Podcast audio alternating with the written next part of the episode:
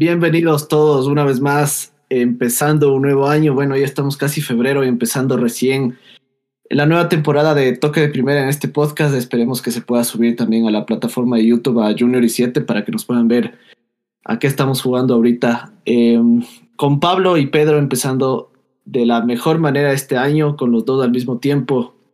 El uno aquí, el otro en Europa, pero felices, felices porque estamos casi clasificados diríamos que estamos a las puertas de nuestro cuarto mundial, sin cantar victoria eh, prematuramente, pero todo indica que, que vamos para allá. Pedro, ¿cómo estás? ¿Cómo has pasado? ¿Qué tal están las tierras nórdicas de Suecia? Frías, frías, primo. Gracias por, por invitarme. Eh, un gusto estar aquí con ustedes, como siempre. Primera vez que estoy acá con, con nuestro primo Pablo, eh, grabando. Por lo general somos solo los dos. Así que eh, emocionado, ¿no? De verles a los dos aquí con la con la tricolor, con la piel. Con la piel. Emocionado, como, como dices tú. Y con la calculadora en mano, ¿no? Porque tampoco hay que confiarse mucho. Y pendiente de los, de los resultados nuestros y ajenos también. Eh, y con ansias, ¿no? De que se dé la clasificación. Qué bueno, qué bueno, me alegra. Espero que no tengamos que usar tanto la calculadora, la verdad, esta vez.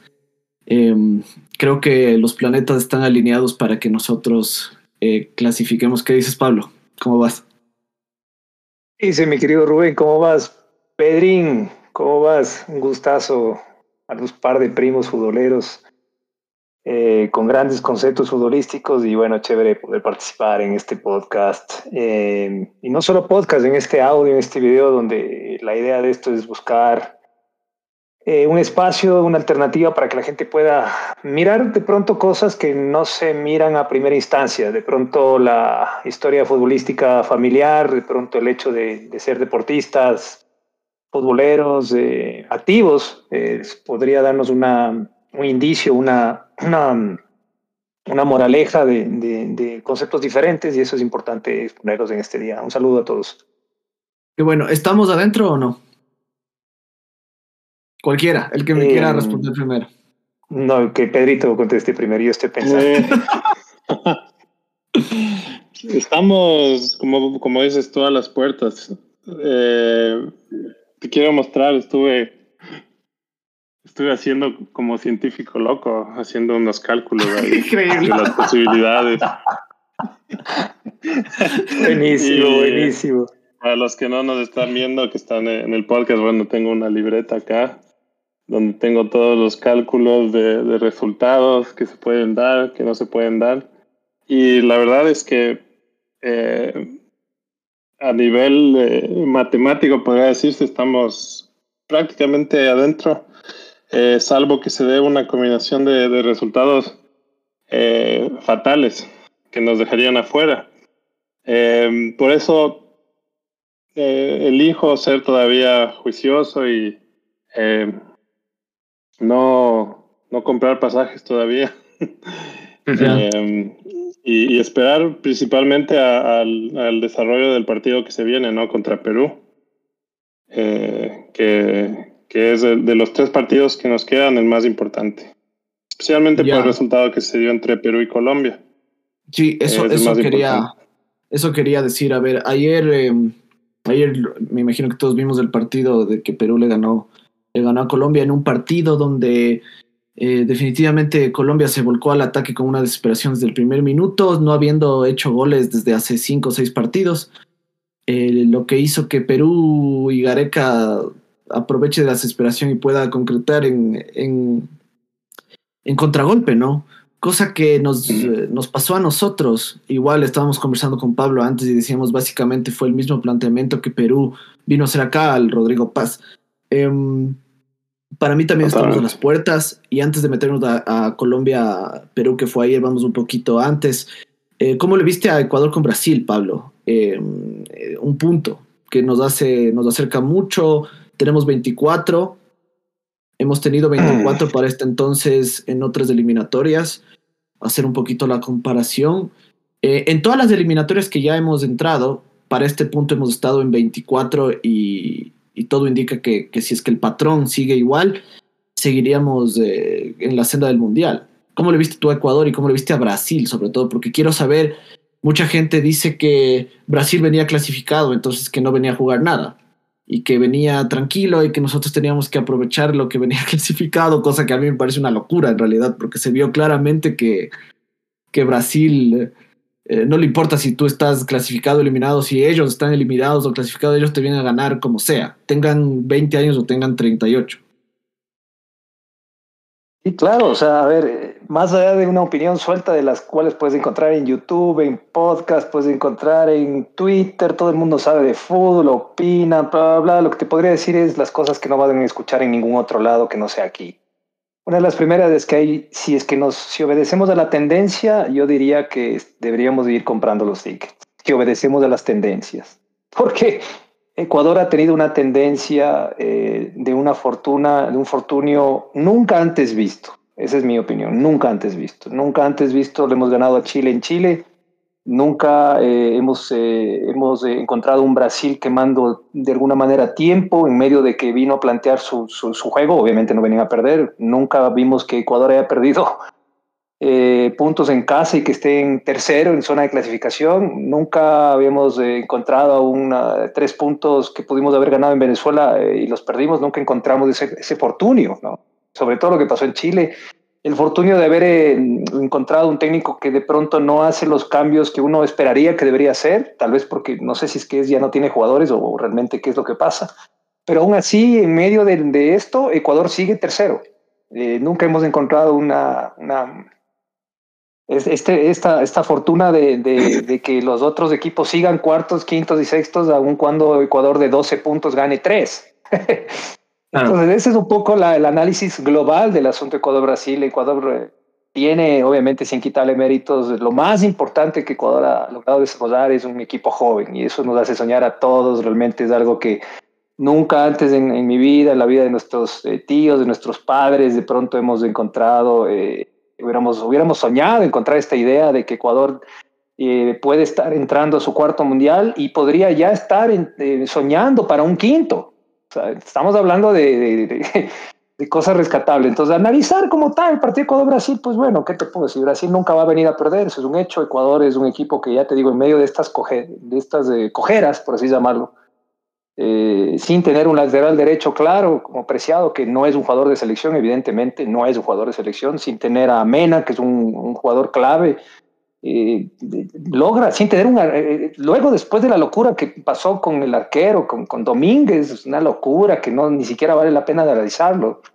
encuentra la fortuna de que a Brasil también le expulsan un jugador. Bueno, ese es mi análisis en general. O sea, realmente yo veo que, que si, si, si analizamos esta energía, que mucha gente le llamaría energía, esta situación extraoficial que ha pasado en estas eliminatorias, sin quitarle obviamente méritos a, la selección jovencita, que yo pienso que, realmente tiene un mérito gigantesco jugar en una selección con, chicos de 20 años frente a monstruosidades sudamericanas y estar terceros, pues evidentemente hay un mérito, nadie dice que no, pero sí ha habido una fortuna, el universo se está conspirando, como tú dices, así que si es que esta tendencia sigue avanzando, pues más allá de Brasil y lo que pasó, creo que podríamos mm. todavía entrar en, en, aún, en el peor de los casos, en cuarto lugar. Ya, eh, verá, yo, yo quiero hacerte ahí un, un, punto que tú dices de la fortuna, ¿verdad? Eh, yo, yo, yo, yo, comparto eso porque yo no estoy quitando mérito a, a, la, a, la, juventud, al proceso, inclusive yo al Faro le he dado palo tras palo, pero hemos, han pasado cosas en esta eliminatoria que jamás han pasado. O sea, así es eh, en Chile, a los cinco minutos, Vidal estaba expulsado, eh, Alexis Sánchez lesionado, eh, Eugenio Mena lesionado. Es decir, o sea, pasó algo increíble que jamás haya pasado. Vidal, Sánchez, o sea, son fundamentales para el equipo. Y mm, claro, Ecuador lo aprovechó y jugó con uno más, pero eso jamás nos ha pasado. Jamás nos ha pasado que hemos tenido justicia en una eliminatoria y cuando estuvimos eh, frente a Colombia allá en Barranquilla, nos pitan, eh, o sea, el VAR nos ayuda. Anula un penal. Exacto, anula, un, penal que, que jamás, o sea, anula un gol por una mano que jamás hubiéramos visto. O sea, yo jamás hubiera visto eso mm. sin el VAR.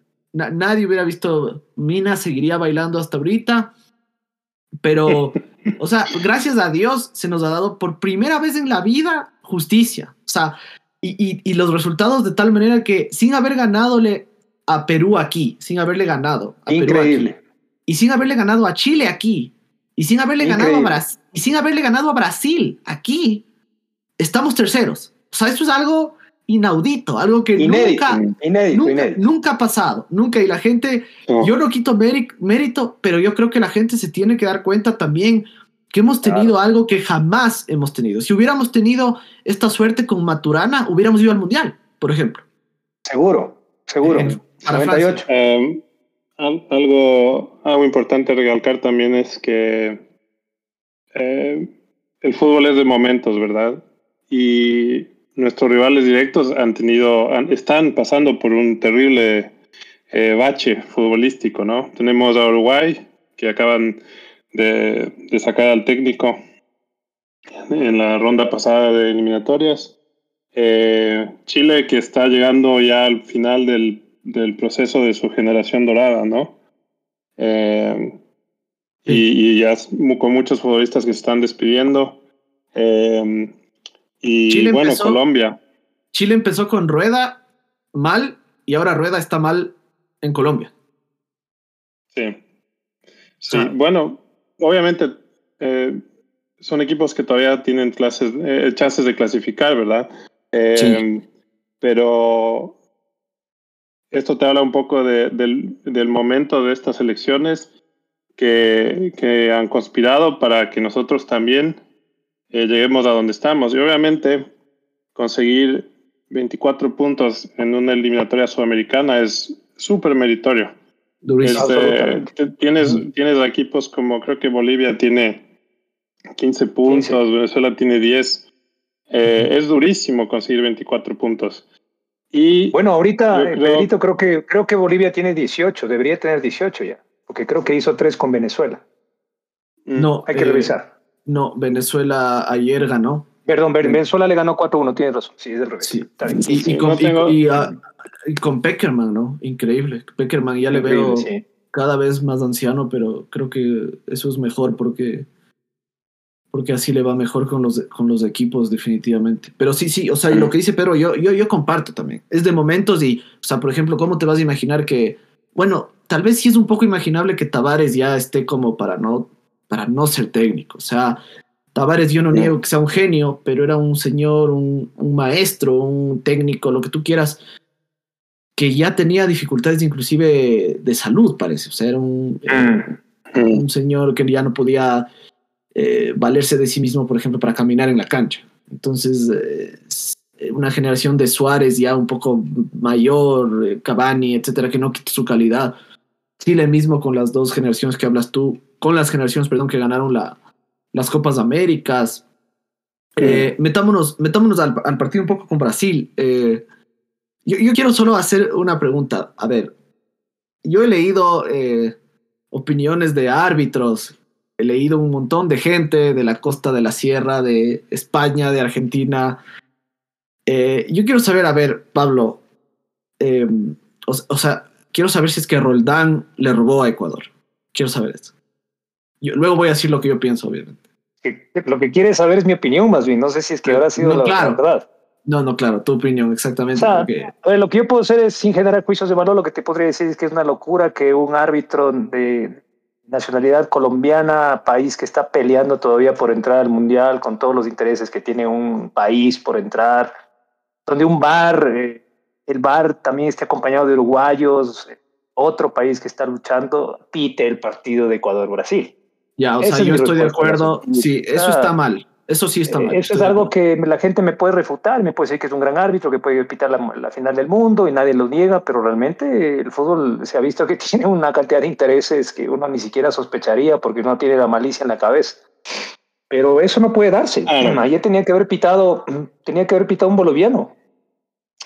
Tenía que haber pitado un venezolano seguramente anteayer, ¿no? Entonces, eh, esa es mi respuesta un poco. Eh. De ahí los resultados pues están ya escritos así como tú dices del VAR de alguna manera. No nos benefició, sino que más bien hizo justicia en Colombia, porque evidentemente esa, esa mano del bailarín jamás en la vida la hubiéramos visto en el noticiero de la, de la noche. Entonces, claro, entonces, y, y, obviamente, asimismo podría decir que el penal, eh, hubo un par de penales a favor de Ecuador que de pronto no fueron, sí fueron, pero el tema es que esas cosas no se pueden dar. Entonces, ahí se ve que hay una situación mm. eh, que no es nueva, eh, a nivel sudamericano de verle a Ecuador el, país chico, el país sin historia futbolística, ¿no? Entonces, resulta que si tú no tienes historia futbolística, tampoco tienes derecho a clasificar un mundial. Eso no tiene nada que ver uno con otro. Entonces tú tienes todo el derecho porque estás participando en una eliminatoria, más allá de que no tengas historia futbolística. Si mm. hablamos de historia futbolística, ya creo que le ganamos a Argentina en Argentina, ¿no? De alguna manera, aunque sea una vez, eh, con un equipazo. Y también eh, a nivel clubes hemos, hemos tenido eh, un desempeño destacado en, Brasil, en, en Argentina. O sea, Ecuador está ahí peleándola y con sus limitaciones, obviamente con un tema del técnico que tanto lo criticamos en, algún momento, me parece que todavía tiene unos cambios que son inéditos, o sea, tienes a Jackson Méndez de la banca y metes a Ayrton Preciado para que juegue en vez de en una posición que nunca ha jugado o que, o que no, generalmente no es la de él. Pero ese es un poco el resumen en general, porque la idea de, de, este, de, este, de esta entrevista, de esta audio, no es caer en el detalle y la idea es siempre demostrar un poco más bien el tema global. Ya, está bien. O sea, eh, yo, yo, concuerdo con lo que tú dices de que no debía haber sido un árbitro colombiano ni el bar. Mm. Eh, Pedro, para ti, eh. para ti es, son, son penales, no son penales, son rojas, no son rojas. Es, es um, más allá de las acciones específicas en el partido, ya de entrada cuando hay conflicto de intereses en el arbitraje, en momentos, en acciones que se prestan mucho a, ¿cómo se dice? Que son muy subjetivas, que se presta mucho a la em, interpretación, me parece a mí que es notable que hay cierta cantidad de, de, eh, intereses ahí, ¿no? Que se están inmiscuyendo con las decisiones que se tomaron. O sea, para mí, por lo menos eh, uno de los dos penales fueron claros, el primero. Em, pero de todas maneras, es como que estas cosas ya sucedieron, eh, se dieron de esa manera, no hay vuelta atrás. Eh, el fútbol al final es un deporte subjetivo, ¿no? Entonces, no, no se puede ganar con una simulación en computadora y, entonces los equipos clasifican eh, basados en, en, nombres y, y demás. Eh, el fútbol es, es abierto, es, se presta a estas situaciones y sinceramente estoy satisfecho por el resultado, más, no, no necesariamente por el, resultado en números, ¿no? sino más bien por el desempeño, ahí va, que tuvo el equipo. Mm. Eh, porque Brasil es un equipo que está cargado de, estrellas. Sí. Y yo en ningún momento vi que los jugadores se achiquen por eso, los jugadores ecuatorianos. Y es algo que he visto en el pasado, he visto que ha sucedido, lo he visto yendo al estadio, lo, he visto en transmisiones en la televisión, que, que jugadores ecuatorianos como que se achiquen en frente a estas estrellas, ¿no? Pero para nada, o sea, hay un momento en que Gonzalo Plata hace una, jugada dentro del área brasileña que deja a tres, cuatro brasileños en el piso y sin ningún nivel de, ¿cómo se puede decir?, de respeto, ¿no? De respeto, claro. Por, los nombres.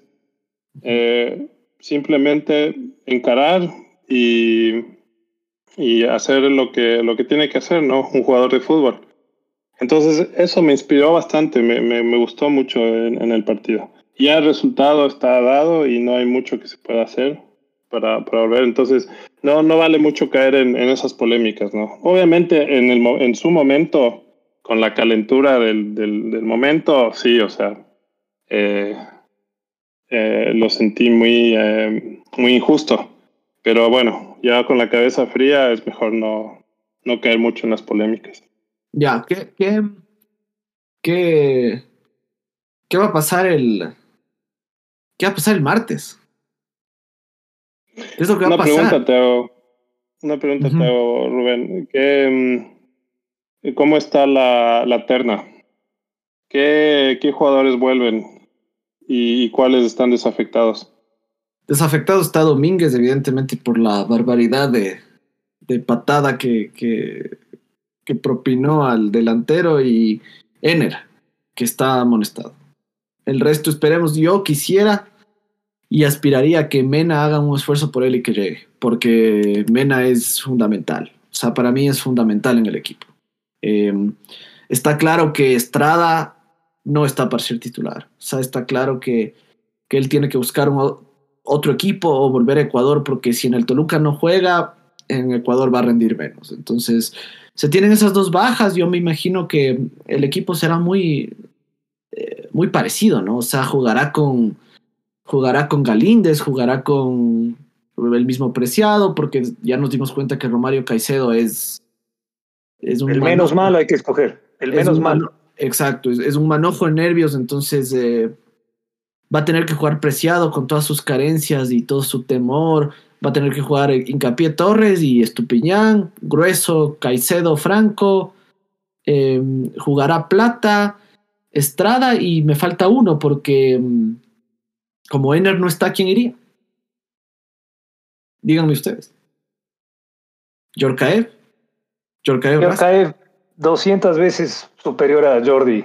200 veces. Ni, a mí, siquiera yo, me atrevo, yo me atrevo a pensar que lo va a alinear a Caicedo, al otro Caicedo. Si es que juega con la misma, con la misma o sea, con el mismo planteamiento. Si no, yo puede ser que Alfaro vaya a especular y termine jugando Jackson Mendes también ahí en la mitad, ¿me entiendes? Y juegue solo con plata votado por ahí.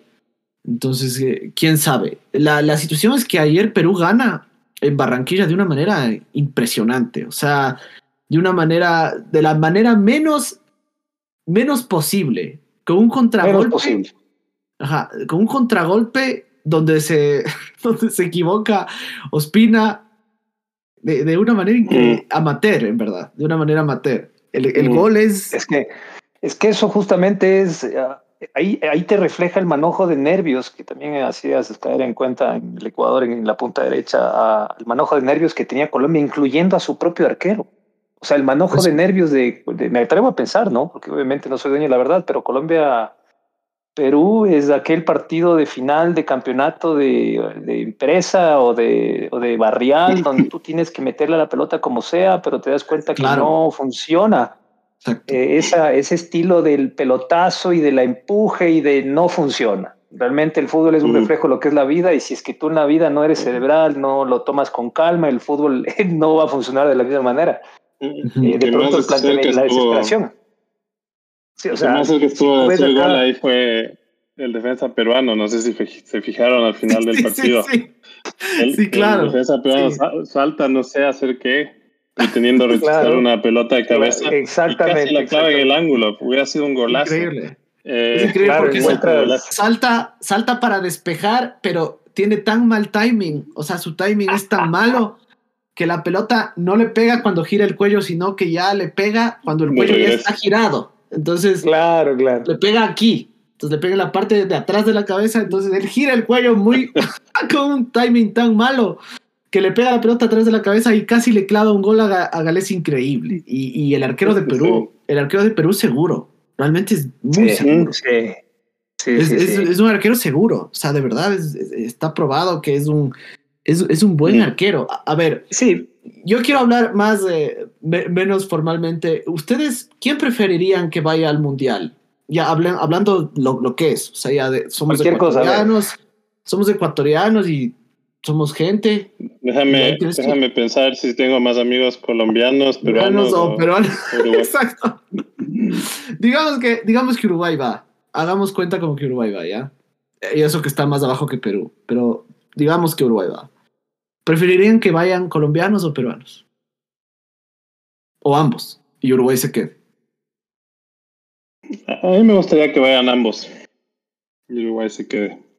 Ya. Eh, no sé. Culturalmente también es como que lo siento más cercano a los peruanos y colombianos. Y esto te digo porque en el Mundial de Rusia, donde tuve la fortuna de estar, eh, nos encontramos con muchos peruanos. Ya, claro. Eh, y era el primer mundial que habían disputado en eh, algo ridículo. ¿Cuánto tiempo es que estuvieron en ese mundial? Como 30 años más. Me parece que al último, creo que al último que fueron fue a España, me parece. Creo. Sí, algo así ridículo. Sí. y exuberantes, ¿no? Festejando en las calles, a pesar de que Perú no tuvo un buen mundial no, pues Perú eh, tuvo un mal mundial, tuvo un mal mundial Perú. Claro, claro. Y un poco, un poco de, mala fortuna, eh, pero también un poquito de falta de ambición, me pareció a mí. Eh, yo creo que Perú podría haber ido por más, pero jugó con miedo, como no creyendo que deberían estar ahí. Es algo que les pasa a muchas selecciones. Es un poco lo que le pasó al Ecuador en el 2014, que nosotros lo presenciamos, ¿no? Eh, el no creerse eh, que es realidad que están en un mundial y, y cuando no, te, no estás presente, te pasa por encima, ¿no? Y es lo que nos sucedió. Eh, al último intentamos rescatar algo por ahí, pero no, no, no se dio. No, pero volviendo a la pregunta.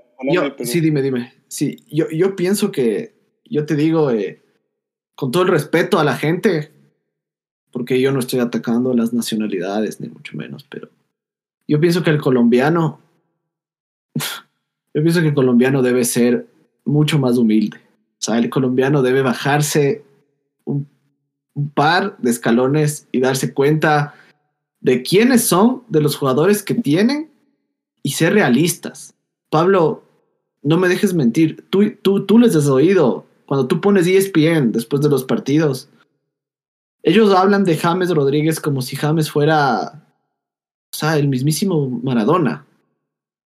Y hablan de la selección Colombia como si fuera la Alemania del, o sea, del 2014. O sea, es, es increíble. ¿Por qué pasa esto? ¿Por qué? A ver, eh, a ver, por un lado, ¿qué es lo rescatable de lo que acabas de decir? Lo más increíble, lo más rescatable, es que se, creen, aun cuando tal vez no sea lo que es.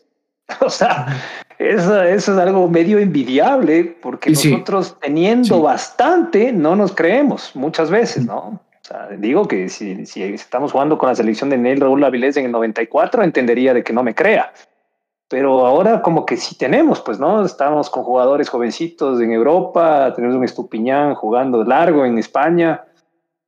Y bueno, eh, eh, por un lado eso, por otro lado, pues lo que tú dices tiene un nombre, ¿no? O sea, podría reflejar todo ese concepto en un nombre. Samuel Felipe Vargas Lancheros. ¿Mm? Ese, es el, ese, no sé si es que le hace bien o le hace mal al fútbol colombiano, pero... ¿quién es, ese hombre? ¿Me puedes contar, por favor? periodista, y saludos Samuel, nos está escuchando. Yo no sé Pedro, ¿tú sabes quién es este individuo? ¿Tú sabes quién es? puedes contar. Samuel Vargas si no nos estás escuchando, no hay problema. Si nos escuchas, bueno, te mandamos un abrazo. Sales muy bien en las fotos. Me, me gusta mucho tus trajes, pero la verdad que eso de estarle a cada rato liquidando al Ecuador, eh, aun cuando el jugador juegue bien, aun cuando Ecuador le invocó seis tantos a, Colombia de una manera desmesurada, pues obviamente su nacionalismo hacia su país, pues a veces tinta ya de, no sé, ¿no? De, de, de pronto de, no, de ilógico, ¿no? Porque Está bien ser nacionalista, pero nosotros hemos sido los primeros eh, críticos de Ecuador a tal punto que nos han llamado antinacionalistas. No, no somos ecuatorianos, porque estamos criticando el, desempeño de algunos jugadores o del técnico. ¿no? Eso no tiene nada que ver. Es como, es como, eh, es como que tú le justifiques a tu hijo porque llega a las seis de la mañana diciendo que no hay problema porque como le quieres y es tu hijo, entonces tienes que socapar. Para nada. Nosotros no, no somos así con nuestra selección. Pero bueno, esa es la respuesta un poco al tema de Colombia. Colombia es un país fantástico eso es innegable, pero pienso que los resultados de los últimos cinco partidos refleja la confusión que de pronto tienen. Y, de pronto este podcast no era para hablar de Colombia, pero no, no cuentas que tienen, tienen, tienen apenas dos empates de, o sea, tienen, tienen tres, tienen dos puntos de 15. O sea, tienen dos puntos de 15, tienen tres partidos perdidos y dos empates. Entonces, y con un técnico que, bueno, venía ya con una racha mala desde Chile. Entonces, Para mí, Rueda, para, mí, para mí Rueda es mal técnico. Para mí, sí, para mí desde que yo lo, tuvimos cerca, para mí desde que Siempre lo, tuvimos aquí en Ecuador, Siempre lo dije. Siempre lo dije. No sé si Pedrito, ¿recuerdas? ¿Recuerdas? Estábamos en, el Maracaná y, fuimos eliminados 0-0 eh, con Francia, porque ese resultado nadie lo va a recordar. Lo que van a recordar es que nos eliminaron. Mm. Fantástico haber empatado mm. con Francia en un mundial y que Domínguez esa etapa, pero Rueda aplaudió cuando acabó el partido, como diciendo ya se acabó esta vaina y por un punto nos quedamos fuera de los 16, quedamos 17 avos, ¿no? Entonces, eh, con cuatro puntos, si le hubiéramos embocado, embocado de pronto ese a Suecia, a Suiza, perdón, a Francia y le veo aplaudiendo a Rueda. Entonces, de ahí yo creo que Rueda, sin irnos del tema, ¿no, Rubén? Para que tú seas el moderador, pero realmente ese conformismo mediocre realmente que es algo que detesto. Detesto, detesto, detesto. Y yo lo que rescato, lo que decía Pedrito, lo fantástico de verle a Plata jugando suelto, fresco, con apenas 20 años. Discúlpame, los 20 años estaba metido en los shows de rock. O sea, ¿qué estaba pensando los 20 años? No tenía ni para el pasaje. Pues. O sea, el hombre estaba enfrentando a Dani Alves y a Casimiro, los deja en el piso. Entonces, eh, no, sin exaltar a Gonzalo, ¿no? Pero hay que tener humildad, como tú mm. dices. Pero realmente es muy rescatable. Eso y que más importante para nosotros es que el Ecuador entre. Entre por muchas razones, no solo porque somos ecuatorianos, sino porque el mundo necesita ver esta camada de jugadores nuevos, porque esto le hace bien al país, le hace bien a ellos, le, hace bien al fútbol ecuatoriano. De que los chicos que ya nacen en, esta, mm. que nacieron en el 2001, 2003, 2006, crezcan con esa, 2010 eh, incluso chicos que tienen 10 años, en 12 años ahorita ya, ya le vean a un, Ecuador rápido, un Ecuador competitivo, seguro, que es, el sueño que creo que todos tenemos. Esa sería la respuesta. Mm. Claro, es como una inversión a futuro, ¿no? Eh, y que juguemos un mundial eh, simplemente empuja el fútbol adelante. Y tienes etapas de regresión, ¿no? Nosotros tuvimos eso después de participar en el, en el mundial en el 2006 eh, pero la idea es siempre seguir moviéndose adelante. Estar ahí, estar ahí. Y lo curioso, Pedrito, es que Ecuador sigue, sigue en tercer lugar, como tú bien decías, luego de eh, participar en las eliminatorias más complicadas del mundo. O sea, me supongo que son así, porque se supone que damos por hecho que Argentina y Brasil están primeros y segundo, ah. y, Ecuador está primero dentro de los otros siete equipos. O sea, de ocho sigue primero, ¿no? Más allá de la fortuna y todo esto, no, es, es, es muy, interesante. Mm. En el 2001 igual entramos de esta manera, tal vez en el, 2006 de la misma manera, terceros, ¿no? Si no me corriges, en el 2014 igual entramos para Brasil, entonces es, es chévere. Ahora, eh, asumiendo que Ecuador clasifique, ¿no? Eh, algo que sí tengo que decir que me preocupa es que todavía pecamos de ingenuos en, en el campo de juego. Eh, yo creo que tiene mucho que ver con la falta de experiencia. Me parece que también algo que está faltando en las elecciones como esa figura emblemática eh, ah, sepa manejar los tiempos del partido cuando sea adecuado, que sepa, no quiero hacer comparaciones, ¿no? pero sería genial si tuviésemos un, un Alex Aguinaga, ¿me entiendes? Experimentado, jugando con todos estos. Exacto, porque por más que Edner haya hecho cosas increíbles con la selección y todos los goles que ha metido, eh, me parece que no cumple esa función. Eh, y algo que veo del Ecuador es que junto a ese ímpetu que, transmite al jugar, eh, también transmite estos momentos como de ingenuidad. No sé si te fijaste en el partido contra Brasil, eh, no recuerdo qué jugador fue, pero están eh, peleando por una pelota en la banda y el jugador se imagina que el árbitro pitó eh, alguna falta y, y, se, enoja y, manda la pelota fuera de la cancha. O sea, ridículo, ¿me entiendes? O sea, ahí es cuando falta un poco más de... Ni siquiera mandó la pelota fuera de la cancha, perdió la pelota. Porque la pelota, creo, que, están hablando de preciado. Sí, es, es, preciado porque preciado le quedó, le, quedó, no, eh, Angelo preciado, porque le quedó, la pelota ah, le quedó, él venía forcejeando, creo que con Cutiño, no me acuerdo quién era, y venía forcejeando la pelota a la línea, recupera la pelota, recupera la pelota y se cae, o sea, de lo que va aguantando atrás, ¿no? Se, Esperaba que se vaya la pelota al córner, pero la pelota no tenía tanta viada y ya no supo qué hacer. Y Coutinho se, le, se le, arrancó y casi origina el segundo de Brasil. Pero, punto pero, tú, pero, tú te diste pero tú te diste cuenta cómo se le arrancó. O sea, la pelota le quedó en el estómago. claro, sí, sí, claro, claro, Él quedó en el piso sobre la pelota. La pelota le quedó ah, en, su estómago. Y Cutiño simplemente o sea, le sacó así con el pie y. Falta experiencia, como dice ah, Pedrito. es, otra, jugada igual. Pero sucedió varias veces, porque hay otra jugada, acá es el final del partido, ya sobre, en los descuentos. Pero sí, o sea, se ven estas distancias, ¿no? Que son ah, para mí falta de experiencia. Ya sé cuál dices. Ya sé cuál dices. Una que. al final Sí, sí. Romario Caicedo está por la derecha, recupera la pelota. Increíble. Imagina que, que, hubo una falta, que se pitó algo. Y mandarlo para afuera, sí, sí. Sí lo vi. Sí lo vi. Ah, eh, bueno, o sea, a ver, es que yo, yo, yo pienso que está, está bien ser crítico, yo también, o sea, gracias a Dios estamos casi en el mundial, pero, pero sí, o sea, yo pienso que hay que tener un poco más de cancha, ¿no? Un Alex Aitaga, por ejemplo, que... para, para mí, ¿sabes qué? Uno no es crítico, no puede mejorar. Es así de simple, ¿no? Claro, o sea, para mí, para mí inclusive más que Ener Valencia, eh, yo le llamaría a, la persona que sea ese, ese jugador es Ángel Mena, pero tampoco le veo con una con una con una personalidad de ese estilo de tan líder, ¿no? E, el, último que le vi con esa personalidad de muy líder en la selección eh, puede haber sido por momentos Valencia, por muy pocos momentos, porque tampoco era era, era a veces, eh, no sé qué, qué, le pasaba, pero inclusive... Méndez, eh, hizo Méndez. Méndez, Méndez era, pueden decir que, que, era trinquero y todo lo que ustedes quieran, pero Méndez era un capitán sin ser capitán totalmente de la selección. El mismo Novoa, el mismo Novoa que, que tuvo sus mm. polémicas y todo.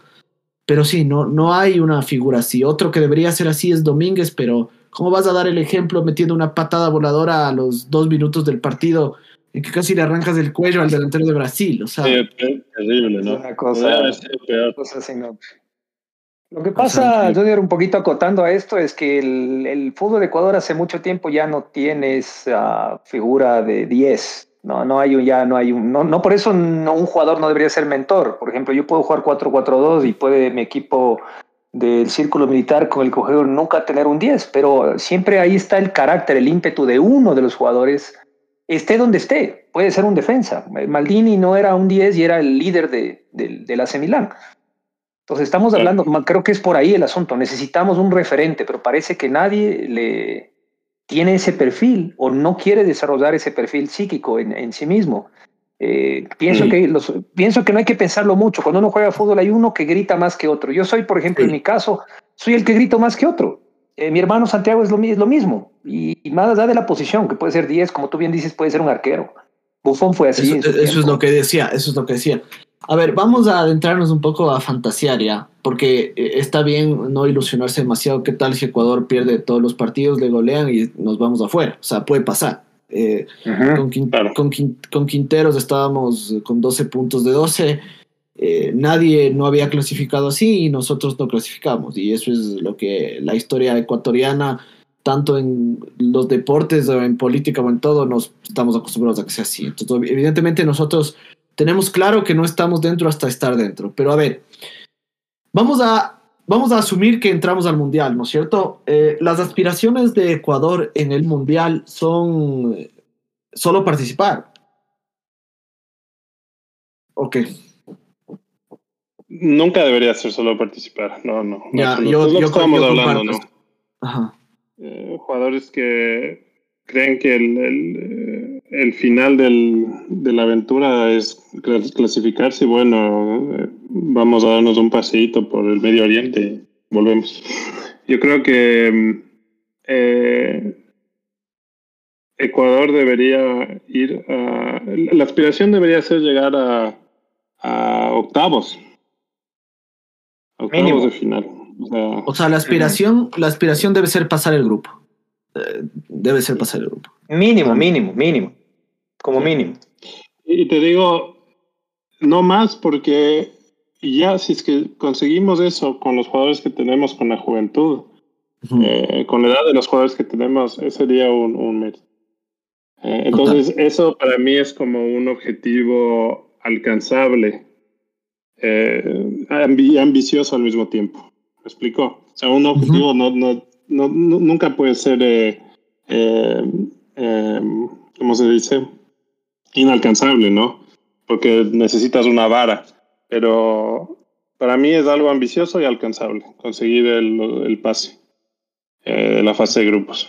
Yo pienso que es alcanzable también y, no voy a ser, eh, o sea, está bien ser optimista y nacionalista, pero nosotros sabemos que ya estar en cuartos de, de final ya es una completa locura. O sea, para una Ecuador completa sería, locura, sí es.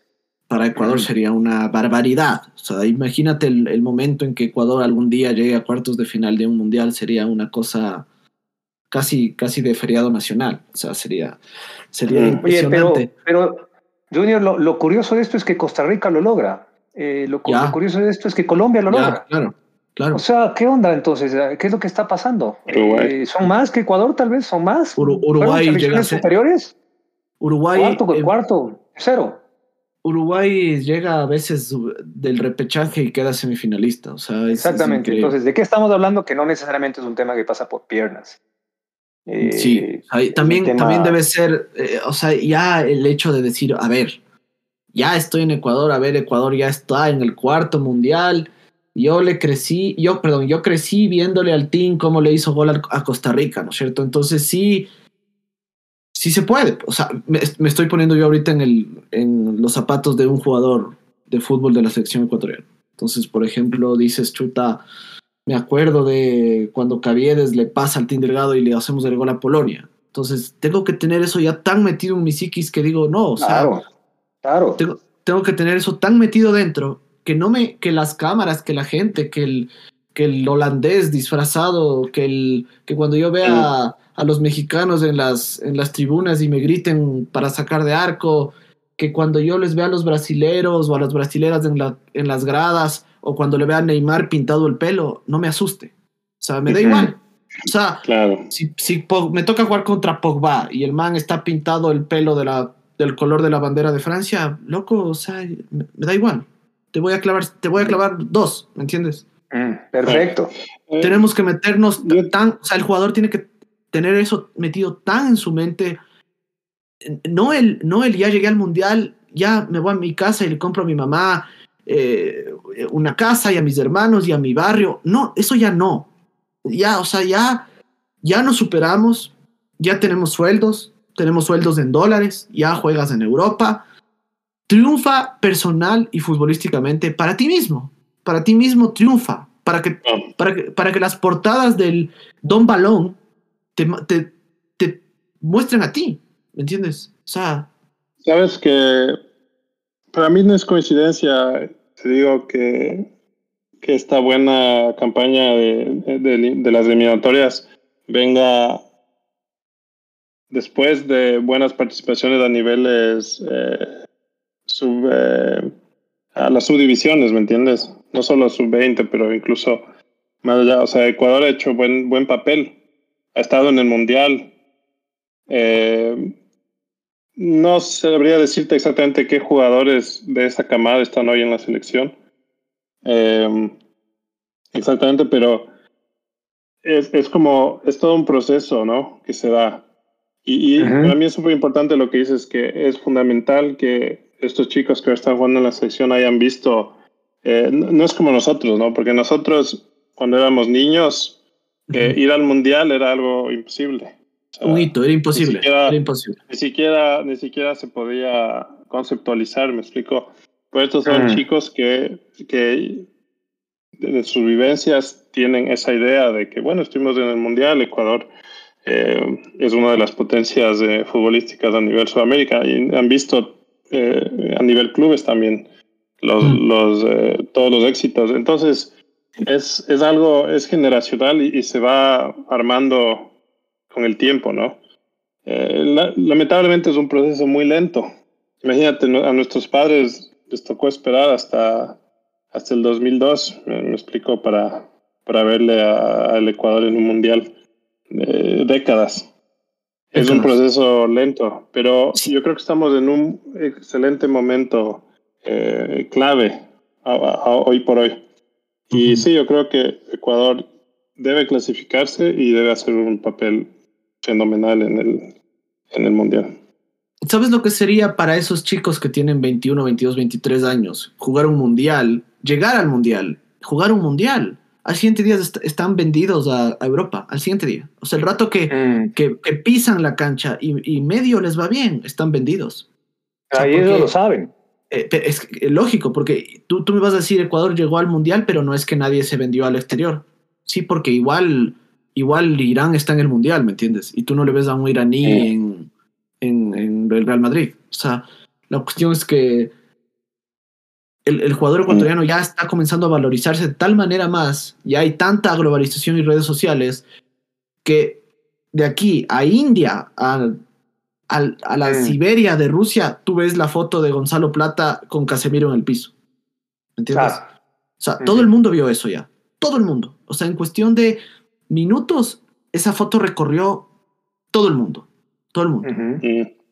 Entonces, si no tanto como la de Domínguez igual por ejemplo, igual lo de Domínguez. ¿Qué pasa? Cobra Kai, Cobra Kai, Cobra Kai. ¿Qué, pasa exactamente lo, lo, lo, lo, contrario, ¿me entiendes? O sea, yo pienso que debemos ir al Mundial a aspirar y, y, lo que sería tener una generación tan, tan joven, tan joven en un Mundial que le vaya bien. Podríamos animarnos a tener una generación como la uruguaya, por ejemplo. Como la uruguaya. Igual que la uruguaya. Así, igual que del 2010 llegó jovencitos todos, después 2014, después 2018, o sea, así, o como la chilena mm. para las Copas de América, o sea, de, esa magnitud. Em, para mí el martes, para mí el martes es, es el partido del... Eh, estamos, vamos a estar en febrero, en febrero, ¿no? Vamos a estar en febrero, pero es el partido del año ya. Mm. O, sea, eh, o sea, obviando el mundial, ¿no? Que también es en este año, en este año, pero lo del martes va a ser una cosa a lo a lo Tiwinsa, a lo Guerra del Cenepa, a recuperar, a recuperar el... O sea, nosotros el martes tenemos que ir a recuperar el Amazonas, básicamente. Eso es lo que... Claro, claro. ¿Qué, va a pasar? Yo, yo, te quiero, antes, de que hablemos de Perú, eh, yo, ahí cuando digo primo, primo Rubén, ¿no? Porque yo he escuchado los podcasts de últimos, ¿no? yo sé que han, sido bastante duros con, eh, con el técnico. Sí. Eh, ¿qué, qué, qué, mérito tiene el técnico, te parece a ti? Porque algún mérito tiene que tener, ¿no? No, seguro, seguro. Alfaro. Escuchar más o menos tu opinión. Alfaro tiene el mérito hoy, hoy enero del 2022, tiene el mérito de a día de hoy ya por fin tener una base. Y eso es fundamental. Porque hay técnicos que no lograron tener base. Y parecía que no, formó, no formó una base, pero y, ahora ya la tiene. Y hay, hay, y hay técnicos, el, mismo Gustavo Quinteros, él no tuvo base. Su base era el Emelec. Pero en cada convocatoria era diferente. O sea, tanto es así que tú. La, la, la, convocatoria terminó jugando la Tuca Ordóñez, loco, por favor. Me da ganas de cerrar el Discord. Te juro, o sea. No, no, no. O sea, empezamos con, con, empezamos con Felipao, que le hacía gol a todo el mundo, y terminamos jugando con Romario Ibarra y la Tucardóñez. Y Jefferson Intriago en la mitad. O sea, ya. Y el Corcel también, pues, el Corcel, en su momento. Entonces, entonces el mérito es por, por fin haber, haber podido tener esta base, porque como yo decía en mis podcasts, en los podcasts que hablamos con Pablo, contigo, si no tienes base, no vas al mundial no vas. O sea, al menos de que seas, no sé, Alemania, que mete así a gente, igual entra, ¿me entiendes? Pero Ecuador, si, si, Ecuador no tiene base, Ecuador no va al mundial. Mm. Y eso es un hecho. Eso es un hecho. Las veces que no hemos tenido base, no hemos ido. Y hay otro hecho. Ecuador nunca ha ido con la calculadora al mundial. Nunca ha ido. Y esta vez también va a pasar lo mismo. O sea, hay mm. patrones hay patrones que se repiten. Lo único que no se está repitiendo es que sin ganarle a Perú y a Chile, tenemos chance de ir. Que es increíble. Me refiero de local, ¿no? Me refiero de local. Eh, mérito de aguantarles a los, a los jóvenes, de, haberles guiado. De alguna manera tiene que haber algo. Hablamos, estábamos hablando un poco del liderazgo en el campo de juego que a veces falta, ¿no? Pero me parece que a cierto nivel ese liderazgo se está viendo de parte del cuerpo técnico, ¿no? Porque claro, claro, seguro, eh, obviamente. Es, es, muy difícil, eh, debe ser muy difícil, yo no soy técnico obviamente, pero debe ser muy difícil manejar un grupo de, de gente tan joven, de jugadores tan jóvenes. Eh, yo pienso porque que... Estamos serios, o sea, gente de esa edad, lo hemos visto con Plata, por ejemplo, ahora que lo, lo, ahora lo voy a criticar, lo estábamos exaltando un poquito antes, pero ha estado haciendo... Eh, eh, he estado cometiendo muchas imprudencias, ¿no? Claro, su vida se mata, acá se mata, chocó un carro, le chocó un taxista. Sí. ridículo. Pero yo creo que ahí es cuando, no, yo no, pretendo saber, ¿no? Qué sucedió tras bastidores, ¿no? Pero me parece que ha hecho un buen trabajo conduciendo, ¿no? A este, este grupo joven que es, debe ser bastante difícil. Eh, pero bueno, Em, eh, mérito de Alfaro hay. Mérito de Alfaro hay. Para mí Alfaro igual no es un técnico, un técnico. Un estratega, digamos. Un estratega espectacular, no lo es. Para mí no lo es. Porque han pasado cosas que a mí me han probado que no lo es. Como por ejemplo lo que pasó en, en Venezuela mismo, hace no mucho. Mm. Eso, es, eso es de Alfaro. Lo que mm. pasó. Es novatada, es una novatada terrible. Eso es de Alfaro completamente lo que pasó con Perú aquí, eso es de Alfaro. Lo que pasó con Chile aquí es de Alfaro. Entonces, mm. para mí el mejor técnico que, que la selección ecuatoriana ha tenido es eh, Luis Fernando Suárez. No es ni siquiera el Bolívar. Para mí es Suárez. Es mi, es mi opinión. El, tipo era, era un poco parco y todo, pero para mí fue el mejor técnico que tuvimos. Y hemos tenido hasta, hasta, hasta la fecha. Em, hablemos por favor de Perú hablemos, porque yo pienso que los peruanos nos van a salir a aniquilar y esta vez no van a haber árboles de donde atacarles para treparnos. Pablo, déjame escucharte, loco. Em, a ver, un poco recapitulando el tema rápidamente de Perú, Ecuador, eterna arbitraria brasilera, al fin. Eso está bueno. Que tiene, que, tiene que, que incidir Brasil ahí nada. Perdonen, pero es la verdad, así es el asunto. Entonces, eh, eh, debo confesar que cuando vi el, el, 0 a 1 frente a Colombia, me puse a ver realmente el resumen completo porque me, dije, wow, a ver, ¿qué está pasando con Perú? No, ¿qué está pasando que los últimos tres partidos hace nueve puntos? Increíble. wow. Increíble. o sea, estaba, estaba aterrizado con 12, con 13, ahorita, eh, con 11, ahorita tiene 20. y bueno, sin quitarle méritos, pero sí haciendo un análisis profundo, porque de eso se trata este, este, este espacio, de hacer un análisis profundo, sin ser dueños de la, dueños de la verdad, pero Perú se encuentra con un contragolpe muy a lo Perú, muy a lo Perú, y, ya te voy a contestar con lo de Ecuador, por eso te estoy diciendo esto. Eh, donde Ospina, eh, manojo de nervios igual que todos sus jugadores, estaba presionado por anotar, eh, y obviamente se, vea, se vio hasta el, en, el, gol de Perú, que yo no sé si es que quiso patear ahí el, delantero de Perú, pero no sé cómo la mete por el palo del arquero, eso casi no pasa nunca.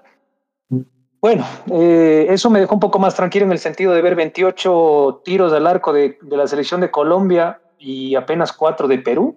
Posesión de balón 70 Colombia, 30 de Perú, pero Perú gana el partido. Entonces, a ver, a ver qué está pasando. Igual acá pasa en Ecuador, o sea, vienen acá y por unos descuidos, unos resbalones, 2-0. ¿Qué es lo que está pasando con Perú? Entonces está haciendo un fútbol no tan atractivo, pero está entrando, está posiblemente entrando al Mundial. Ahora, analizando esto, ¿por qué lo, lo, lo hice de esa manera? Porque entendí de que no es una selección eh, lapidaria para las demás, sino que es una selección oportunista. Y lo puedo decir abiertamente porque si Vargas dice que nosotros somos lo peor que existe en Sudamérica y los peruanos también dicen que no pasa nada con Ecuador, que nos van a torcer, entonces yo también puedo decir de alguna manera eso con respeto. No, tú di lo, que quieras, tú di lo que tú quieras. Entonces, si quieres, para mí es una selección, claro. o sea, fantástico ganar de oportunismo, pero eso nos da un brillo, de, un brillo y una, una manera de ver las, de las cosas diferentes. Nosotros en este momento, en medio de que no haya de pronto los cambios que queremos, de pronto que por ahí todavía Alfaro no sea técnico 100% efectivo, ¿no? Pero obviamente con todos sus méritos, sí podemos ir a plantear un juego diferente de visitante a Perú. Entonces ahí me da una esperanza. Y eso es algo que no habíamos hablado en los podcasts anteriores, porque obviamente también era en su momento, uno analiza las cosas en su momento. Pero ahora, si yo te pregunto a ti, Pedrito, al Rubén, ¿quién está obligado a ganar? Ustedes me pueden decir los dos, pero de los dos, ¿quién está obligado a ganar? Si es local. Entonces, evidentemente, Perú es la, es la selección que está obligada a ganar, porque incluso tiene cuatro puntos menos y tiene dos partidos nada más. Entonces, eso le da un chance a Ecuador a moverse de una manera más libre, de relajarse un poco en medio de la presión que también me supongo que tienen, pero que no es nueva para los jugadores, porque estos chicos también ya jugaron frente a Uruguay haciendo un partidazo, que eh, nos robaron evidentemente, nos rompieron las piernas cada vez que pudieron, un robo descarado lo que sucedió en Uruguay, que seguramente si no hubiera sido ese robo, les, tal vez hubiera pasado a una, una historia como la de Chile, todos estos análisis más quirúrgicos me hace pensar que probablemente Ecuador puede venir con un gran resultado de Perú, porque los presionados son ellos. Tenemos terna arbitral eh, brasilera, eh, los peruanos lo que van a hacer ya no van a poder jugar a, contragolpe, porque pues. evidentemente su sistema de juego es diferente, ellos van a tener creación en la media cancha, eh, van a tratar de llegar por la mitad, no son muy de alas por ahí, más bien Ecuador es un equipo más alero, entonces Ecuador tiene que encontrar una fortaleza que si yo fuera el técnico, parar a tres en el medio. O sea, cuatro defensas o jugar a 5-4-1 tal vez. Si no, parar a tres que tiene que jugar Jackson Méndez en la mitad. Jackson es un gladiador. Es más, Jackson, ¿a qué jugador eres si nos escuchas, loco? realmente me parece que necesitas una más. Realmente la sangre que corre por, por Méndez es, ya sabemos de quién viene, entonces eh, yo creo que debería jugar él, él, el grueso y debería jugar el Moisés. Entonces, eh, y, obviamente con un par de alas y uno en punta para saber que. Entonces, quién sabe, y lo que sucede en Perú es lo que Perú nos hizo acá. Puede ¿Quién ser sabe que el Ecuador pueda lograr eso. Puede ser que el planteamiento que Alfaro puso contra Venezuela allá, ahorita con Perú sí nos sirva. El poner a tres back centrales, por ejemplo, y dos aleros. O sea, yo pienso que, que, ahí puede ser algo interesante, digamos, jugar con Arboleda, Arboleda Torres Hincapié, por ejemplo. Exactamente, podría ser, sí. Y, Necesitamos reforzar seguro eso. Y, y porque, ahorita... sí. La es meter gente en el medio campo. Claro, poblar la cancha, poblarle. O sea, y dejarle ahí es la marca. y dejarle ahí es la marca en el medio campo. Y dejarle a plata libre. O sea, por ejemplo, yo le dejaría plata libre, porque Estrada no está en un buen momento. Entonces yo poblaría, jugaría 5-4-1, por ejemplo. Yo lo haría así, ¿no? porque a mí me parece que en Venezuela sí teníamos que ir a buscar, y jugamos así, no tenía sentido. O sea, jugar así en Venezuela no tenía sentido. Pero jugar no tenía sentido por el rival. A Perú sí. por todo, por el contexto. Pero jugarle a Perú sí, porque le juegas con desesperación, le juegas con mucha marca y le juegas por ahí, sale el, mismo pase del cuchillo Fernández Altín que nos llevó al 2002, ¿me entiendes? Maravilloso, ¿no? Impresionante ese pase. Una cosa de loco. Entonces, eh, no me parece descabellado jugar Hincapié, Torres, eh, Arboleda, Preciado Pervis, Méndez, Caicedo Grueso Franco y arriba prácticamente Estrada. O, o Caicedo Grueso Franco Plata y bueno, Estrada o Caicedo, el otro Caicedo, no sé quién. Algo así. Yo no le pondría, bueno, mm. podemos, podemos hablar todo el día, pero yo no le pondría Estrada, le pondría, bueno, tal vez sí, mejor quito mis palabras. tal, vez sí, porque tiene más minutos de juego que, que RKF, ¿no? Pero, pero bueno, hay muchas cosas rescatables. Eh, un poco simplemente acotando lo que decías del técnico Alfarito. Pero si se dan cuenta lo increíble es lo increíble que es estar. O sea, por eso yo le digo a la gente, aproveche este sentimiento, así todavía no estemos en el mundial. Aprovechen esta, este alivio esta calma, este desestrés de situación, porque Ecuador no va a ir a Perú estresado, no va a ir. O sea, al, menos, no. al menos no le siento así yo. Yo no le siento como, qué bestia, tenemos que irnos a jugar allá la clasificación. O sea, si Ecuador empata, estamos adentro. Ahí sí se acabó. O sea, Ecuador llega a empatar con Perú, hacemos 25 y estamos adentro, con resultados que se nos den. Y, y, y clasificaría. Perú haría Perú haría 21 puntos, Uruguay tendría, tiene 19, podría sumar, digamos, que en el, peor de los casos gane los dos últimos partidos, que mm. no, es tampoco tan fácil, serían 25, Ecuador tendría 25 perdiendo los últimos dos partidos mm. y Perú tendría, tendría que ganar dos partidos, tal vez, que no está, creo que le mm. toca con Brasil también, o con, no sé si es con Argentina, hay que verlo, tendría 21, 26, entonces teníamos 26, 25, 25, al menos estamos en el repechaje con el empate. Quiero aprovechar este momento para... Quiero, quiero aprovechar este momento para dar las... Mentira. Para que, eh, Pedro nos, nos como es el señor de las tablas, por favor, dime, cuéntame todo lo que, o sea, lo que calculaste, por favor, necesito saber para poder por favor, cuéntame. dormir, dormir más tranquilo de lo que, o sea, dormir un poco más. Igual estos números estuve haciendo antes del resultado de Colombia-Perú, así que no sé qué tanto afecte el tema de los números, pero claramente Ecuador lo que necesita hacer es, para clasificarse sin ningún problema, es sumar tres puntos contra Perú. Y básicamente estamos adentro, ¿no? Es decir, independiente de otro. Es decir, que Ecuador con 27 está adentro, independientemente de cualquier cosa. Sí, sí, estoy, estoy casi seguro. Eh, ¿Y porque rival directo? Que nada por el resultado, más que nada por el resultado que se dio ayer. Creo que si, si Colombia y Perú empataban, por ejemplo. Ah, hubiera sido ahí, con, con empate estamos adentro, me parece. No, no, en realidad nos, conviene, nos convenía, que uno de los dos gane, que uno sume y que el otro no sume. Eh, porque si es que mm. empataban, es como que los dos equipos seguían en pelea. Puede ser. Eh, pero ahora esto le complicó muchísimo a Colombia. Y obviamente siempre te conviene que gane el equipo al que te vas a enfrentar. Entonces nos convenía en realidad que gane Perú más que Colombia, porque tenemos a Perú como rival directo, ¿no? Ahora para, eh, con la oportunidad de vencer. Entonces, con tres puntos estamos adentro. Ahora, Ecuador se puede clasificar con un solo punto y sin necesidad de ir al repechaje, dependiendo de otros resultados, ¿no? Pero ahí se complica un poco más. Eh, entonces, incluso con un empate puede clasificar directamente a la espera de otros resultados, ¿no? Y asumiendo que Ecuador pierda sus últimos dos partidos. Eh, pero a Ecuador prácticamente eh, le, faltan dos puntos para estar seguros. Entonces, un empate ahora y un empate adelante le clasifican directamente. Eso es lo que, lo que te puedo decir en base a lo que estuve calculando. Estaba viendo eh, también con un poco de números que eh, al menos del repechaje me parece que ya estamos seguros, parecería. Mm. No, no necesariamente. Porque aquí te puedo decir, déjame, aquí tengo mis notas. Porque si perdemos los... Me encantan las notas, eh, me encantan. Si digamos que perdemos los siguientes tres partidos, ¿verdad? Si es que seguido a eso, Perú gana sus tres partidos, Uruguay gana dos de sus encuentros. Y Colombia gana todos sus partidos restantes, nos quedamos afuera.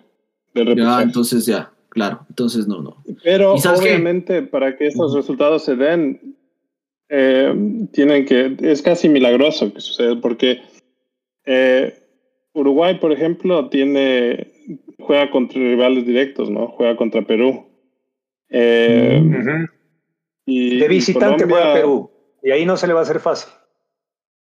Claro, a Colombia le falta jugar contra Argentina también. Sus últimos dos partidos son más. Argentina. Exacto, en Argentina. Sus últimos dos partidos son son, eh, son contra Bolivia y Venezuela. Pero Uruguay le falta jugar, por ejemplo, contra Perú y contra Chile. Y, Argentina es de local, es local frente a Colombia. Eh, Chile es el que menos probabilidades tiene, obviamente. Eh, no sé exactamente qué necesita para clasificar, pero me parece que es ganar todos sus partidos y esperar otros resultados, ¿no? Para mí, pero sí. Sí, Chile para mí está out. Para mí, Chile out. Para mí. juega, contra Brasil en Brasil. Claro. Eh, juega contra Uruguay en la última fecha. Esa última fecha, Uruguay-Chile va a decidir mucho. Eh, y bueno, esperemos que para cuando llegue ese momento nosotros ya estemos. Ya estemos adentro. Clasificados. Oye, lo increíble de esta charla es que estamos, nosotros nos podemos sentir mediana, o sea, tranquilos. de por favor, eso es lo que estoy diciendo. O sea, e, eso, eso, es increíble. O sea, no recuerdo la última vez que me pasó esto en mi vida, de yo estar calculando que por favor otros, pierdan todos y que yo gane y que el otro se lesione y que no se presente. Es posible, no, se presente, no viajen. Claro. estuvimos en el anterior. Eh la Para Sudáfrica anterior, eliminación. Sí, en Rusia también. Y fue, es horrible. Es horrible llegar así al, al final de la eliminatoria. Eso es lo rescatable. Yo creo que se puede ya ir cerrando un poco el asunto con esto. Lo rescatable del fútbol ecuatoriano es que estamos en un sitial en medio de la fortuna que evidentemente ha habido, evidente, obviamente en medio de los, del acierto de, haber, de, haberse jugado por jugadores ágiles, rápidos, y eso es lo que teníamos, porque no tenemos ya adultos muchos, ¿no? Eh, de, de, apostar por eso en medio, y obviamente eso tal vez te genera errores, porque como tú bien dices, puede ser la falta de experiencia, eh, rechazas mal la bola, pero es maravilloso entender que aún haciendo eso, estamos casi adentro y que podemos soñar con un hincapié de 25 años jugando en Canadá, Estados Unidos también. Podemos soñar con que Dios permita, obviamente, nos dé vida y les dé vida a todos, ¿no? Y que todo vaya bien en este mundo pandémico. Que de aquí al próximo mundial también tengamos otro. O sea, es, fantástico lo que está pasando. Es una al cosa próximo que. Y al próximo. Exactamente. Es Entonces, es maravilloso porque sigue jugando. Sarmiento puede desarrollarse también. No es que sea santo de mi devoción, pero es un jugador. Más los jóvenes que sigan saliendo. ¿Entiendes? Más los jóvenes, exactamente, que haya muchos. ¿no? y el hecho de por ahí desarrollar un arquero que nos falta. Tal vez un arquero, desarrollar un arquero. Por ejemplo, Incapié tiene 20, ¿verdad? 20. Sí. Este año recién cumplió, creo que cumplió recién, así como en, no sé, tiene 20. Increíble, o sea, o sea para el, Julito tiene 20, loco. Claro, o sea, para el próximo mundial, Incapié tendría 24, y para el próximo 28, y para el próximo 32, o sea, y, Increíble, claro. y estaría entero, ¿me entiendes? O sea, haciendo... Y con experiencia. Y con experiencia largo, ¿no? O sea, ah, da, para soñar, ¿no? Da para soñar, la verdad. Totalmente. Y eso es lo bonito del asunto. Eso es lo bonito. por, eso digo, por eso digo, o sea, lo que está pasando ahorita de yo estar calculando para otros países. No, para otros países. Esto jamás Increíble. en Rusia, maravilloso. En Rusia yo pensaba y decía, ya, ya, pero no importa, no importa, porque viene Perú y si le ganamos a Perú y Argentina gana, entonces ya viene clasificado. Entonces, como ya viene clasificado, ya podemos pensar que no viene. Tal vez, suponiendo, pura suposición. Exacto. Entonces es increíble. O sea, mm. esto sí hay que aprovechar de una manera, de una manera mm. increíble. A ver, cerremos con, eh, con pronósticos, ¿ok? Con pronósticos, un poquito. De, de, claro, a ver. Pero podemos hacer toda la llave. Podemos hacer, o sea, todos los resultados. Eh, claro. Eh, Yo tengo el fixture acá de, Perú. El fixture de Perú es Perú-Ecuador. Sí. bájate de Colombia y el, Pedrito yo tengo, el de Uruguay. A ver, el primer partido es de, en orden de horarios, es Bolivia-Chile, que en realidad no nos interesa, pero ah, Chile está, está complicado porque Chile juega en La Paz. O sea, ese es el problema, ese es el problema de Chile. Yo, para mí, para mí ahí gana Bolivia, por ejemplo. Yo le doy a Bolivia también. Bolivia-Chile. Eh, empate, digo yo. Empate, ya. Mm. Eh, a las 6 horas de Ecuador juega Uruguay-Venezuela y para mí eso es Uruguay, obviamente.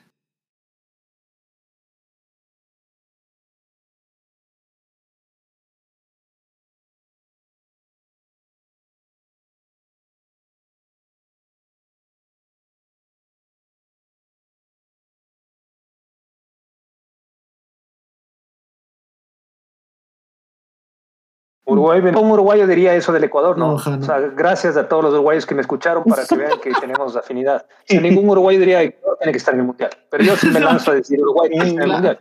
Bueno, es un eh, gusto porque me, gusta. Forlán me, me, gusta. Coincidimos que entonces Uruguay, ¿verdad? Todos, creería. Sí, sí, sí. Y Argentina, Colombia, para mí ahí Colombia. Chao. Sí. Lápida, lápida. Sí. Argentina ganó. Para mí, chao. Y Brasil, Paraguay, Brasil, para mí es ahí paseo en el parque. Eh, mm. Porque Paraguay, Paraguay realmente está mal. Qué pena, en verdad. Paraguay está. Paraguay no está bien. Y de ahí el plato fuerte, que es a las 9 de la noche. ¡Qué tarde! Tardísimo. Eh, tres de la mañana en, en Suecia. ¿Vas a levantarte? ¿Te vas a levantar? Sí. Claro. Sí. Obviamente. Si no me levanta, si no me levanta mi guagua primero. Claro, voy a yo aventurarme primero y voy a decir que, que vamos a empatar ese partido. Dios, Dios, Dios quiera. Dios quiera. Yo, yo digo que Ecuador gana. ¡Y! Nos tradamos, me dicen. ¿Te acuerdas del mi predicción. Te creo, te creo, te creo, te creo, te creo. Te creo. Cuando dijiste que Pervis iba a hacer el gol en Chile, increíble. Increíble. ¿Y sabes qué predicción hice yo para este? Hice, dije, centro de Pervis y Ener la mete. Loco, y pasa eso en el minuto uno y dije, Dios mío, me compro la lotería. Y afuera. Pero bueno, dale, dale, Pablo, dale. Yo creo que vamos a ganar. Sí. Creo que yo estoy más seguro ahora por lo que acabo de ver en la, en la situación anterior, en, esta fecha anterior. Bueno, si es que empatamos maravilloso, hermano. 1-1, ¿no es cierto? 1-1, 2-2, 1-1 tal vez. Está bien el empate. Eh, pero yo pienso técnicamente que Ecuador puede ganar porque Ecuador ha, demostrado jugar mejor, un poco mejor de visitante que de local. De local juega bien cuando todo está bien armadito, cuando tenemos a Mena, cuando todos están enchufaditos, cuando los defensas están siempre en los córneres, estamos ofensivos, tenemos un Moisés que se ha prendido. Cuando todo está bien, bien alineadito y tenemos una marca en la mitad de la cancha, Ecuador ha llegado a golear. 6-1, 4-2, ¿no es cierto? 4-0 debe haber sido, si no hubiera sido por unos penales de Arriaga, pero yo con este análisis llegaría a pensar que Ecuador puede hacer un, partido inteligente en medio de la, como tú dices, Pedrito, en medio de la eh, inexpertise de algunos jugadores, eh, que es propia, obviamente, de su edad, que no podemos decirles que sean increíblemente maduros, pero sí podemos, ya están fogueados, hay algunos que ya están fogueados, o sea, ya han pisado las canchas de estadios de otros países. Ha jugado en Argentina también Ecuador de visitante. Ustedes se dan cuenta. Tenemos 1-0, ojo. Esto está interesante porque según lo que nosotros estamos diciendo, estoy diciéndoles a ustedes que Ecuador, estoy concediéndoles a ustedes que Ecuador va a ganar y haciendo ese análisis. O puntos, puntos tal vez, puntos. haciendo ese análisis que, que estamos haciendo, esa predicción con todos los resultados que dijimos. Colombia, ¿sabes a qué puesto caería? Octavo. Al séptimo puesto. Al séptimo puesto. Y, y, y sabes que Bolivia le pasaría. Claro. Bolivia, Bolivia, le pasaría porque Bolivia haría 18 y Perú se quedaría con 20. Digamos la siguiente fecha, por ejemplo, Uruguay-Perú en Montevideo. Voy a darle a Uruguay. Tiene que ganar Uruguay. Uruguay, pues loco. Eh, Uruguay-Perú en Montevideo. Sí. Eh, empate. Solo porque Perú ya sabes cómo juegan, pues. sí, juega horrible, Ese es el tema. Ahí, me copias, Pedrín. Ahí me copias, Pedrín. Ahí me copias, ahí me copias. Sí, es de dudar, es de dudar que pase eso. Es de dudar, porque obviamente ya sabemos que son, es un fútbol eh, medio, medio de oportunismo, de oportunismo. Entonces, díganme, díganme qué pongo. Díganme, pongo si pongo Uruguay o Perú. Empate, empate, pon. Voy a poner empate, ok. Eh, Colombia y Bolivia le vamos a dar a Colombia. ¿Verdad? Brasil, Chile le vamos a dar a Brasil. Paraguay, Ecuador. Brasil, Chile yo le pongo un empate. No sé por qué. es en Brasil. Paraguay, Ecuador, tenemos que, tenemos que ganar, pues no sé qué decirte. Tenemos que, no sé, no sé. Ahí sí, no sé, Paraguay, Ecuador no. ¿Ganamos? No tengo idea. Ok, ok, ganamos, vamos mi país. Argentina, Venezuela. Complicada, a ver, a ver, pero es que no, no, a ver, a ver, a ver, a ver. es que yo por eso, yo les estoy diciendo, yo no podría ganar. A Paraguay no se le ha ganado en 90 años en Paraguay. Hay que pensar bien lo que estamos. No quiere decir que no vamos a poder, ojo, a ver, gente que me está escuchando, maravilloso. yo también. Seamos optimistas, pero, ok. Yo voy a decir empate. O sea, sería maravilloso que nuevamente la fortuna nos acompañe a tal punto que Ecuador le gane a Chile por primera vez y a Paraguay también. Paraguay. Maravilloso. En la, misma eliminatoria. Sería una cosa. Todos queremos, todos queremos golazo de Moisés. Todos queremos golazo de Paraguay no juega por nada, ¿no? Paraguay, no, está jugando por nada, entonces van a jugar más tranquilos, intentando no, respondo. no hacer papelón. ese, partido no respondo yo. Empate voy a decir, digamos que empate. ok y calculamos y ahí eh, estaríamos terceros, Paraguay estaría cuarto con 23, Perú estaría quinto con 21 y Colombia se mete otra vez a la pelea. Uruguay, perdón. Uruguay sí, de ahí Perú quinto con 21 y Colombia se mete otra vez un poco a la pelea del repechaje porque haría 20. El siguiente partido que sería el último, Perú-Paraguay, en Lima. Aunque no lo creas, yo le doy un eh, empate. Empate. Yo le doy un empate, claro. Es que los paraguayos son berracos, hermano. Los paraguayos son, son, son ñecosos. Tú no sabes qué puede pasar con Paraguay. Es complejo, es muy complejo. Es muy, no sé, no sé. Tú, Pedro. Yo digo que Perú gana. Yo también digo a Perú. Entonces voy a poner Perú. Venezuela, Colombia en Colom en Venezuela, perdón. Uh, ¿saben? O sea, Peckerman. Peckerman. Venganza de Peckerman. Colombia Peckerman. Es la venganza. Colombia está, perdonen, perdonen Sí. señores, Colombia está más allá que acá. Sí, Colombia está. ¿Te imaginas si Peckerman les deja fuera, les deja fuera del. Yo le doy a Venezuela ese partido. Yo también. Bolivia, Brasil. Démosle a Bolivia. Brasil. Ya. A Brasil, ya, ok. Ya. Chile, Aquí Uruguay. no se, aquí no se quitaron el, no se dejaron quitar el invicto peor en Bolivia. Claro, claro. Chile, Uruguay. Uruguay eh, empate. Empate. Y Montevideo, ¿no? No, no, es en Santiago. No, yo le doy a Chile Empate. ese partido. La tiene Yo- complicada Uruguay, no la tiene fácil, ¿verdad? No, Yo le doy difícil, empate. bueno. Yo le digo empate porque ayer le vi jugar a Chile, anteayer le vi jugar a Chile y Nefasto. nada, no hay nada ahí. No, No hay petróleo, no hay petróleo. Entonces empate. Y Argentina, y Ecuador-Argentina, cerrando. A ver, yo, yo estoy más, a ver, a ver, déjame ver cómo digo esto para que se escuche bien. Yo estoy, yo estoy más convencido, estoy en una, con una idea más fundamentada de que le podemos ganar aquí a Argentina que ganar a Paraguay en Paraguay. Es más fácil por lo que vi frente a Brasil. Me parece que podemos ganarle a Argentina. No, esto no es un comentario alivianado por lo que vi con Brasil. Brasil casi nos gana igual Y nos jugó la Mm. fortuna y que los expulsiones y que la vaina. Eso es Sí. bueno que Pero digas porque, porque Brasil casi nos gana. O sea, Brasil tuvo Pero muchas claro. chances. Sí. Claro que sí, claro. Galíndez nuevamente, Santo Galíndez.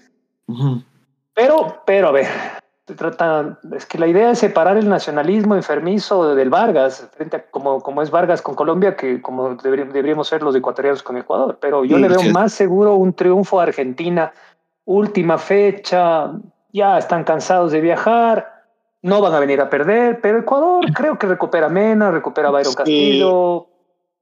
Le veo Sí, más gana. sólido, más seguro, clasificado, si Dios permite, Dios permite, por favor que ganarle a Paraguay en Paraguay. Paraguay son berracos.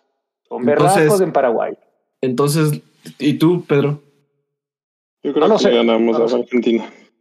Yo creo que a Argentina le ganamos acá. Listo, cero. 1-0, perfecto. Voy a- Solo estoy poniendo sin goles de diferencia, solo el mínimo estoy poniendo. Eso haría, Ajá. eso haría, eso haría que Uruguay vaya al repechaje y Perú vaya directo y Colombia se quede con 20.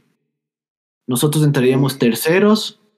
Que no es inaudito, te digo. O sea, como, como se vienen dando las cosas, que Sí, se queda, quede fuera Colombia, no le sorprendería a nadie.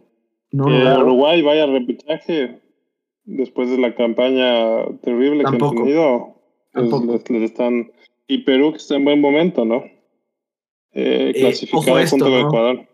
Ojo esto, Perú está con Uruguay en este escenario que nosotros estamos haciendo, empatado en puntos, pero por gol diferencia que solo puse el mínimo, considerando el mínimo, Perú está entrando. Es decir, que si Uruguay, o sea, lo que va a pasar seguramente es que Uruguay se va a ir a jugar la clasificación directa en Santiago, en Chile. Porque yo estoy, estamos nosotros poniendo que hay un empate en Chile. Sí. Sí. Eso quiere, decir, eso quiere decir que si Uruguay le gana a Chile, Perú se, se va al repechaje. Pero muy, la distancia- muy difícil. Pero la distancia entre Perú y Uruguay, la distancia entre Perú y Uruguay eh, con Colombia eh, ya daría igual, porque le, eh, quedaría cuatro arriba. Los dos quedarían cuatro arriba de Colombia. Mm. Entonces, entonces eh, solo pelearían Claro. el cuarto y quinto. Claro. Así ¿Y más o con menos. cuántos puntos dices que clasificaría Perú? Con 24. Con 24. lo Por que ya te tenemos digo, ahorita. Ecuador, Lo que ya tenemos si Ecuador- ahorita. Si Ecuador pierde todos sus partidos, eh, de todas formas puede darse esta combinación y podemos clasificarnos directos. ¿Por qué? Porque Así es. Ecuador tiene un excelente gol diferencia en comparación a los otros Exactamente. equipos. Pero, pero no te es- olvides que no te olvides que si es que Ecuador pierde todos los partidos que vienen, su gol diferencia baja, pues obviamente, ¿no? digamos que es por la mínima diferencia, ¿no? Tres, tres, tres eh, goles. Porque mira, ahorita estoy usando solo, solo los mínimos y Perú tiene menos cuatro, Uruguay tiene menos cinco y nosotros ahorita creo que tenemos más diez o más doce, algo así. Más quince creo que es. Ya, entonces imagínate, o sea, nosotros, nosotros al día de hoy, sábado 29 de enero del 2022, estamos adentro, muchachos. Estamos Qué bestia, qué bestia. Más, más 10 vamos. de gol. Más 10, 10 de gol diferencia. Y, y, luego Perú tiene menos 4, Uruguay menos 6 y Colombia menos 2. Qué bestia. Es decir, que nosotros. Ya, ya está. Oye, e, ese es un buen indicio, ¿no? O sea, si una, una selección que se mantiene, a ver, una selección que no tiene historia futbolística, entre comillas, según lo que dice toda Sudamérica.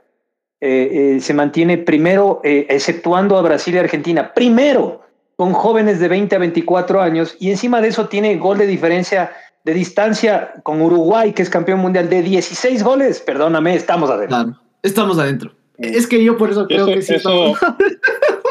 Y eso, eso en base a, las goleadas, ¿no? Contra Colombia y Uruguay en casa. Así es, así es. Esos dos partidos no, no solo fueron buenos por lo anímico, ¿no? Sino también por la cantidad de goles, que en una eliminatoria son fundamentales. Pero ojo que con, Uruguay no fue demasiado, porque es como haber ganado 2-0. O sea, mm. no, Tampoco es que fue 4-0, 4-1. Fue 2. Pero el anímico, el anímico es diferente, claro. 4-2 fue contra Uruguay. 4-2. 4-2. Por eso te digo, o sea, más bien contra Colombia que, que le sacamos 5, eso sí fue increíble. O sea, me me por el 6-1. Bueno, me voy. Me voy feliz, me voy tranquilo, me voy con ilusión de haber hecho esto en el podcast, en Spotify, en YouTube, en Discord, en donde salga, a los que me oigan y a los que no me oigan, después de haberle dado al palo al faro y a todos a todos los que les dimos. De cualquier manera, parece que estamos adentro y les agradezco, les agradezco a ustedes y, quiero volver a hacer esto eh, eh, una vez más, eh, después de que lleguemos a la tercera, después del partido de la guerra, de cuando recuperemos la Amazonía contra, contra Perú. Les agradezco por estar aquí, en verdad. Gracias, primo. Gracias, Rub. Ahí seguimos soñando, eh, sobre todo para ver si es que ya tenemos maletas, nos permita. Así que Pedrín, que está más cerca, él nos va a ayudar con la coordinación completa y obviamente un par de días en, Suecia no nos daría nada mal. Les, les, agradezco mucho por darles el tiempo a todos los que escuchan. Eh, sigan, comenten, digan, compartan, etcétera. Esto es un espacio simplemente para hablar eh, de fútbol eh, por gente que le gusta el fútbol y vive el fútbol de una manera muy, muy especial. Gracias a todos por escucharnos. Gracias, Rubén. Ahí nos vemos. Chao, chao. Chao.